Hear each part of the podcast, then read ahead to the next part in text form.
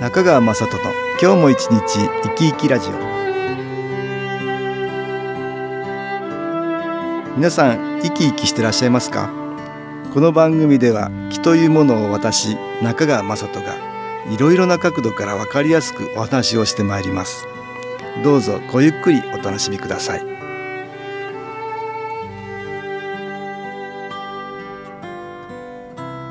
中川雅人の今日も一日生き生きラジオ。この番組は気のある生活あなたの気づきをサポートする株式会社 SAS がお送りします。おはようございます。株式会社 SAS の中川雅人です。私ども SAS が毎月出版している情報誌月刊肺元気ですが11月10日発売の12月号での私との関東対談のページでは NHK 総合テレビタイムスクープハンターシリーズの時代交渉など多くのメディアでも活躍されている東京大学資料編纂所教授の山本博文先生にお話を伺いました。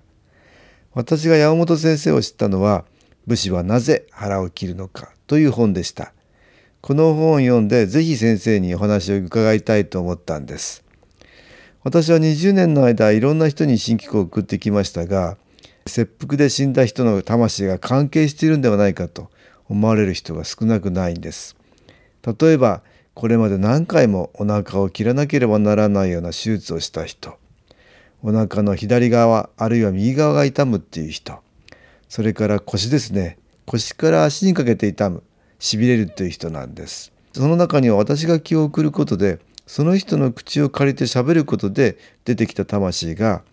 左の腹に刀を刺した瞬間の痛みが残っていて苦しいと訴えたり腹を切って死ぬ時の右腰の痛みが残っていて苦しいと訴えることがあったんです。このような場合単に肉体的な痛みや苦しさだけの話ではなくてその時抱えていた恨みや悔しさそんな強いマイナスの思いが残ったがために魂のエネルギーを失い今でも辛く苦しい状態に置かれていることを生きてる人に分かってほしい助けてほしいということで痛みが出てくるっていうことなんです。ですから武士にとって切腹ということがどういうことだったのか昔の人の心を知ることが今を生きる私たちにも生かせるっていうことですから私はとても先生の話に興味があったわけです。ここで山本先生のプロフィールを紹介しましょう。1957年岡山県生まれ東京大学資料編纂所教授日本近世史を専門として武家社会や武士道精神など江戸時代に関する研究で知られる92年江戸お留守居役の日記で第40回日本エッセイストクラブ賞受賞著書に「武士はなぜ腹を切るのか」「武士道の名著日本人の精神史」他多数あります。私は中学や高校の時あまり歴史は好きではありませんでした。年号と事柄を覚えていくつまり暗記科目ですよね。勉強の意味が分からずつまらなかったんです。でも気の世界と関わるようになって昔の人たちの思いが今の人たちに大きな影響を与えてるっていうことが分かるようになって歴史に興味を持ち始めました。歴史の中で起こったさまざまな出来事を一つのドラマとか物語として捉えていけば歴史に興味を持てると山本先生は言っておられます。皆さんはビリギャルって知ってますか、えー、学年ビリのギャルが1年で偏差値を40上げて慶応大学に現役合格した話。という長いタイトルの本が評判になって映画にもなったそうですがこの本に「勉強ができない子は漫画で勉強すればできるようになる」と書いてある影響で学習漫画が爆発的に売れていて山本先生は角川から学習シリーズ「日本の歴史」の監修を頼まれて担当しているそうです。ではここで音楽に気を入れた CD 音機を聴いていただきましょう。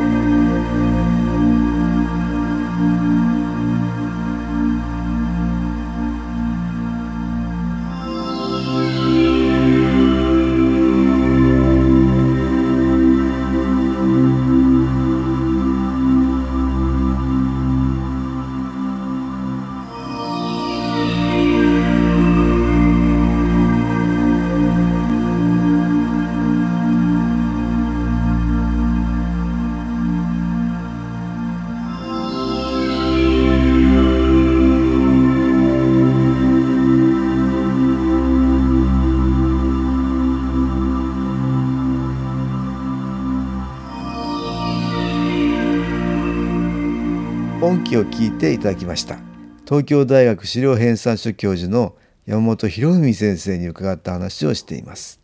先生によると江戸時代が一番腹を切った時代だっていうんですね。それ以前の中世は戦いに負けた時に最後に腹を切るというものだったと。江戸時代になって戦いがなくなって制度が確立して武士はいろいろな役割を担うことになりますが役人としての仕事が多くなり役割がうまくいかなかった時には腹を切らないといけないこともあったと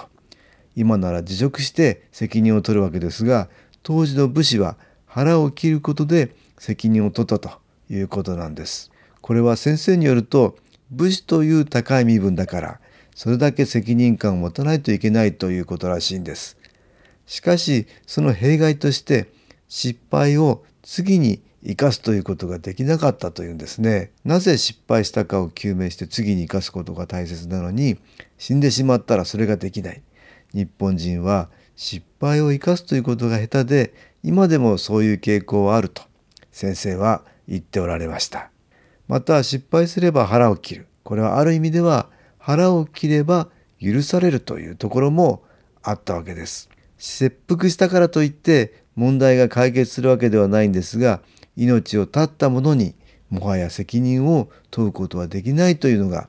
日本人の感覚で詩人に鞭打つ行為を日本人は卑しいと考えているからだということです。現代でも日本人は亡くなった人に鞭打つようなことはしませんよね。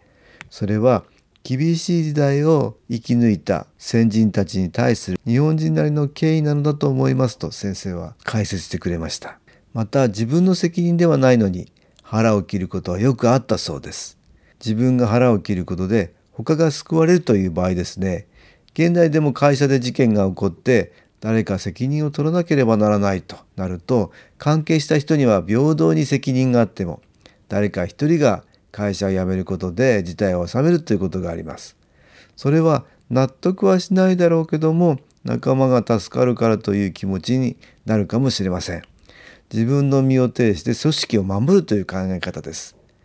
あの韓国で船が沈没しそうになった時船を置き去りにして船長が逃げたという事故がありましたが日本では考えられないことですねと先生はおっしゃっておられました自分の身を挺してでも人を助けるというのが上に立つものだという考え方は古い時代から日本には根付いていたということなんです武士の話を随分お聞きした後農民はどうだったのかと思い先生に伺ってみました飢饉なんかがあると貧しい農民たちは百姓一揆で中期することがあったそうですそういう時に打ち壊されたり襲われたりするのは貧しい農民たちにきちんと施しをせずに自分だけが儲けようとした人たちだったそうです。というのは一揆というのは年貢を減らしてほしいと領主に願うもんだけれどもその過程で私服を肥やしている名主とか商人は打ち壊されてしまったそうです。つまり農民は単に年貢をたくさん取るから起こるのではなくて本来こうあるべきだという関係を破ったことに対する抵抗だったっていうんですね。決して年貢を出すのを嫌がってるわけではない。だから漁師は年貢を上げる時には農民に納得してもらうように大変な努力をしたそうです。苦しいから一揆を起こすということではなくて正義に背くことだからということで一揆が起こったそうです。また私利私欲を肥やそうという人たちがいると庶民の怒りを買い打ち壊しということが起こったそうですが打ち壊した時にそこにあるものを盗んだり自分の上をしのぐのではなくて打ち壊したらそれで終わりだったそうです。物を盗んではいけないという規律があって懲罰を与えるだけあの東北の震災の時にお店を襲ったりしなかったので日本人はすごいと評価されましたが江戸時代からの精神が残っているんですよね。また大商人も飢饉があると自分のお金を出して施しをしたり炊き出しをしたそうです。お金を持っている者はお金のないものを救うべきだという社会的な正義の観念があったそうです。こうやっていろいろなお話を聞くと日本人は大したもんだと思います。山本先生の言葉をお借りすると戦国時代以来日本に来た外国人は一様に日本を褒めています。武士道という倫理を身につけた武士たち貧しい中でも助け合いながら生きている町人や農民たちみんなが生き生きとしているし何よりも人生を楽しんでいますよ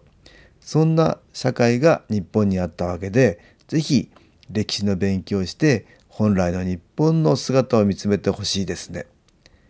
私は学生時代には歴史嫌いでしたが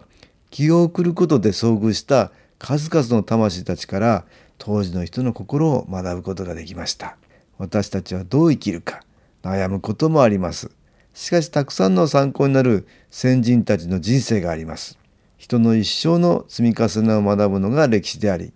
今生きる人がそれを参考にして充実した人生を送れれば光のようなプラスの気が届き先人たちの魂が輝きその人生も報われるというものです。さらに新規を受けることでもそれが加速されますので是非利用してほしいと思います。株式会社 SS は東京をはじめ札幌名古屋大阪福岡熊本沖縄と全国7カ所で営業しています。私は各地で無料体験会を開催しています。11月14日土曜日には東京池袋にある私どものセンターで開催します。中川雅人の昨日話と昨日体験と題して開催する無料体験会です。新気候というこの気候に興味のある方はぜひご参加ください。ちょっと気候を体験してみたいという方体の調子が悪い方ストレスの多い方運が良くないという方気が出せるようになる研修講座に興味のある方自分自身の気を変えるといろいろなことが変わります。そのきっかけにしていただけると幸いです。11月14日土曜日午後1時から4時までです。住所は豊島区東池袋1-30-6池袋の東口豊島公会堂のすぐそばにあります。電話は東京03-3980-8328 3980-8328です。また SAS のウェブサイトでもご案内しております。お気軽にお問い合わせください。お待ちしております。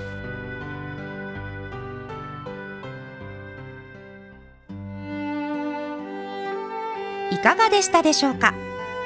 この番組はポッドキャスティングでパソコンからいつでも聞くことができます。SAS のウェブサイト www. 機構 .com 新機構は SHINKIKO または FM 西東京のページからどうぞ中川雅人の今日も一日生き生きラジオこの番組は気のある生活あなたの気づきをサポートする株式会社 SAS がお送りしました。